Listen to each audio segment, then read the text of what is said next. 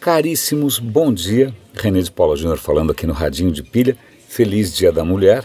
Né, a gente pode comentar de tantas mulheres aqui, né, importantes no mundo de tech, a Bárbara Lovelace, sei lá, mas parabéns para todas. É, e hoje aqui no Radinho eu queria comentar dois temas que, na verdade, tal, aparentemente têm uma relação muito indireta com é a nossa pauta diária, que é tecnologia, digital, etc. E tal. A primeira pauta é, tem a ver com uma notícia que saiu alguns dias atrás, que acho que foi a Organização Mundial de Saúde, anunciando que 2 milhões de crianças morrem por ano. 2 milhões de crianças morrem por ano em consequência de poluição ambiental é um número brutal, vale a pena dar uma olhada. É, o critério para poluição ambiental não é só a poluição atmosférica, eles estão falando também de esgoto, falta de condições de higiene, todo tipo possível e imaginável de degradação do meio ambiente. Mas aí, é, outras reportagens que eu vou apontar aqui também indicam o fator específico da poluição atmosférica. Né? 600 mil crianças morrem por ano devido à poluição do ar. Isso é barra pesada, é bem barra pesada. E eu vou dar o link para primeiro para a reportagem dos 2 milhões de crianças, acho que isso é da CNN, uh, das 600 mil crianças é uma matéria da BBC. E aí depois uma matéria também, uma reportagem que vale a pena assistir, porque tem um certo eco com, com São Paulo. É, a cidade do México é, foi a primeira cidade a adotar rodízio de veículos, né? rodízio de impedir que veículos circulassem em X dias da semana. Tá? Por que isso? Porque a cidade do México chegou a ser a cidade mais poluída do mundo na década de 60 e 70.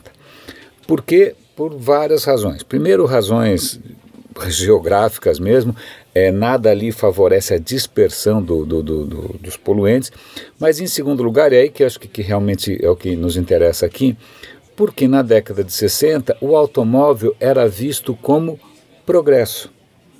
Progresso. O impacto disso, ninguém falava na década de 60 em mudança climática. Né? Isso demorou 10, 15, 20 anos para virar assunto né, para isso ser debate científico mundial. Então, é, esse entusiasmo pelo automóvel não foi só a cidade do México que sentiu. Na verdade, é, a, a, maneira como os Estados Unidos foram desenvolvidos tem muito a ver com isso, com o entusiasmo pelo automóvel. Se a gente pega a história americana, tem, eu vou ver se eu acho um link para isso.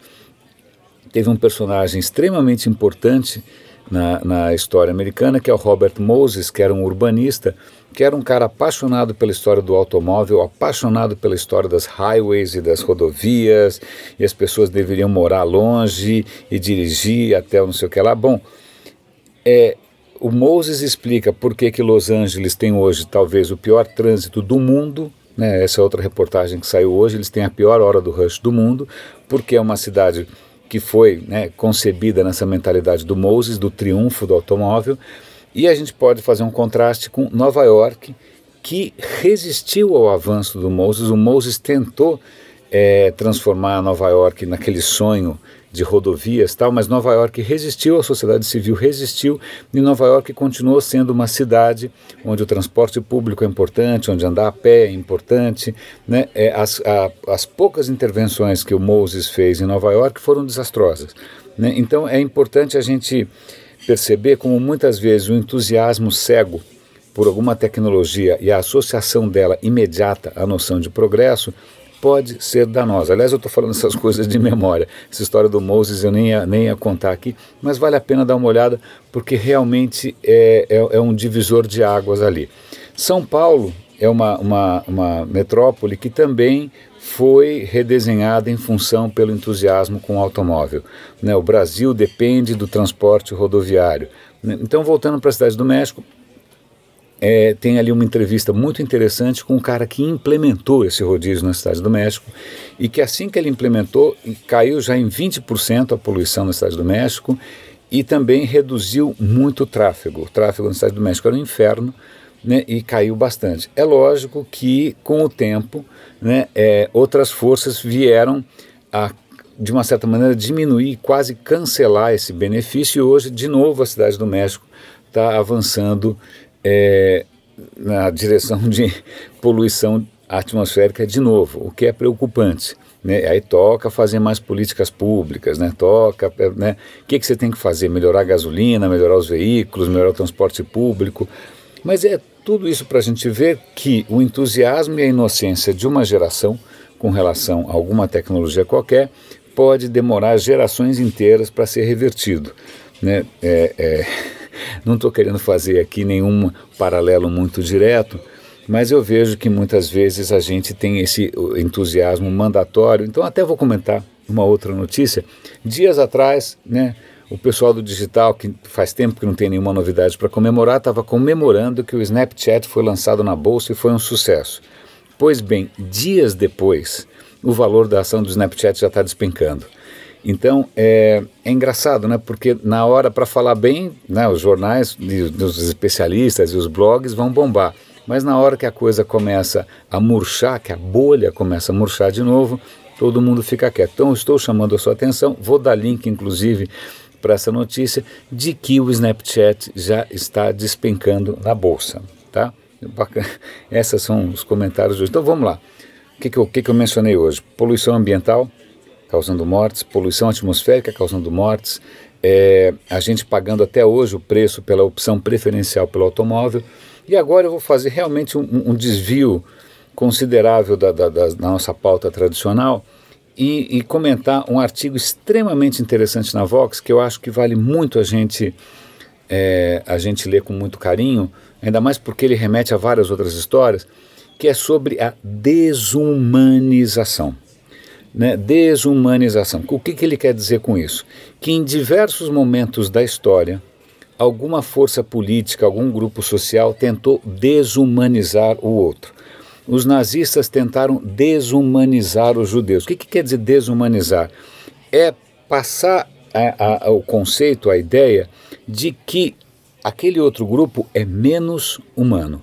Então, quando você assiste, um, ou espero que você não assista nunca, um filme de propaganda nazista, os judeus são apresentados como ratos. Quando você vê a, a, a, maneira como, sei lá, em, países como os Estados Unidos falam dos latinos, nós somos cucarachas. Quando você teve aqueles massacres étnicos na África contra os Hutsis e o Diabo 4, os caras também eram chamados de baratas. É, eu também já, é, há muitos, 20, 30 anos atrás, é, eu também já mereci, eu conheci uma, uma, uma, sueca e ela mencionou brincando que eu era um blatter, eu demorei 20 anos para descobrir que blatter era a palavra para barata.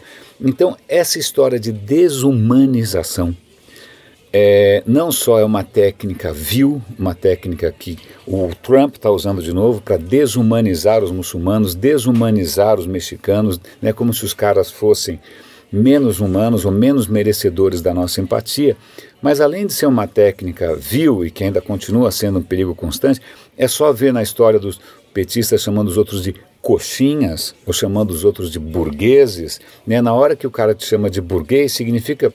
Você nem sabia que você estava nessa categoria, sim ou não, você nem sabe o que isso quer dizer, mas isso de alguma maneira facilita sempre facilitou para a esquerda você desumanizar o inimigo. Né? O inimigo é um porco, o inimigo é um porco capitalista, ou seja o que for. Na hora que você desumaniza, você não tem compaixão. E aí esse artigo menciona, inclusive, estudos mostrando como o teu cérebro reage na hora em que você passa tem uma reação dessas de desumanização. Acontece que o seu centro de compaixão vai a zero, o seu centro de empatia vai a zero instantaneamente. Ou seja, empatia, que é aquela que deveria ser né, um dom natural, dos seres humanos, ele vem acompanhado de um outro dom natural que faz parte da natureza humana. E aí eu vou recomendar, vou dar link para aquele livro, A Tábula Rasa, que eu já comentei aqui na, no, no, Leia Vale a Pena. É, a natureza humana, infelizmente, já nos deixa prontos ou pré-programados para ter empatia por grupos relativamente próximos e ter zero empatia por quem é um pouco diferente. Né? Você já nasce programado para isso. O cara é um pouco diferente, seja por que razão for, time de futebol, cor da pele, orientação sexual, tamanho da barriga, qualquer coisa assim serve para você desumanizar e aí tratar de maneira menos humana, mais cruel o próximo. É, então, por que, que eu estou mencionando isso? Primeiro, porque é uma técnica, está sendo usado de novo né, pelo Trump, pela extrema-direita e também pela extrema-esquerda, é só ver o PT, mas também porque isso diz respeito ao nosso software e ao nosso hardware.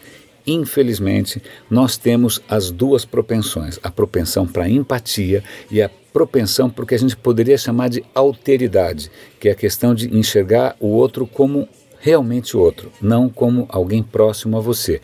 Como é que você contorna essa tendência natural a desumanizar quem é diferente? Simples, né? educação, convívio, né? cultura. Né? É você, mesmo que a gente nasça com alguma bagagem, está aí o processo civilizatório né? para distanciar a gente dessa desse, dessa estágio inicial, desse estágio zero. É isso que distancia a gente da nossa herança mais primitiva, né? é o processo civilizatório. Esse processo civilizatório aparentemente está em risco, e agora eu volto sim para a nossa pauta tradicional, talvez em grande parte por causa do efeito dos Facebooks e mídias sociais, que faz o quê? Que permite que a gente se feche né, e que a gente consiga enxergar o outro como realmente alguma coisa é, que não merece tanto carinho assim. Né? Então, até que ponto as mídias sociais, o Facebook sobretudo, não têm contribuído para a desumanização de certos grupos? Caríssimos, hoje eu falei um monte de coisa, dei um monte de link. Espero que tenha valido a pena. Parabéns para as mulheres de novo. Grande abraço e até amanhã aqui no Radinho de Pilha.